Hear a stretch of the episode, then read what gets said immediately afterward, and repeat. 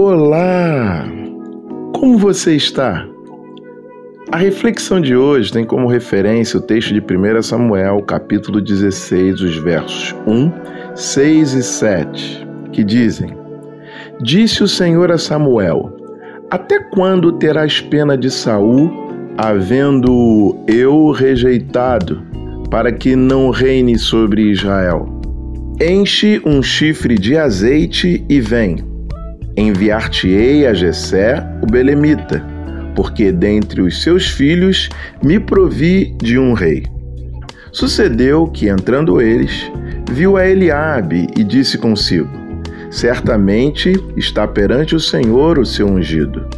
Porém, o Senhor disse a Samuel: Não atentes para a sua aparência, nem para a sua altura, porque o rejeitei. Porque o Senhor não vê como vê o homem. O homem vê o exterior, porém o Senhor, o coração. O fundo do balde.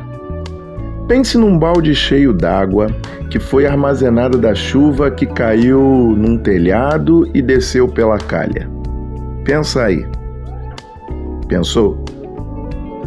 Geralmente, você vai observar que existem resíduos, sujeiras, depositados no fundo do balde, certo? Essa água, superficialmente limpa, só parece ser assim enquanto não é agitada, pois se isso ocorrer, a sujeira presente no fundo do balde, uma vez que a água é agitada, vai se misturar a ela. Isto porque, de forma óbvia, a sujeira está lá. Qualquer novo preenchimento da água neste balde, com o agitar da água, fará a sujeira vir à tona. Qual a melhor maneira de se resolver isso? Das duas, uma. Ou você não agita a água, ou esvazia o balde e remove a sujeira. O problema é que a primeira opção não consegue esconder o que existe no fundo do balde devido à transparência da água, que nos permite ver a sujeira ali depositada, por mais que na superficialidade a água pareça limpa. Cá para nós, o ideal seria esvaziar esse balde, limpá-lo e aí sim armazenar água limpa. Caso contrário, escolher a primeira opção será uma escolha pela aparência Nada mais que isso. Trazendo para a realidade do texto bíblico e para a realidade da vida, nem tudo o que parece ser realmente é. A questão é que, aos olhos dos homens, podemos passar despercebidos sobre a realidade de quem somos e achar que está tudo bem.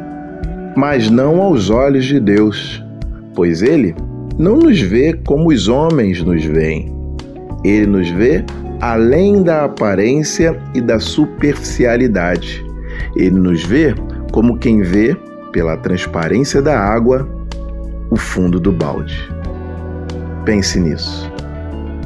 Bem, eu sou Gelson Costa e este é mais um instante de reflexão.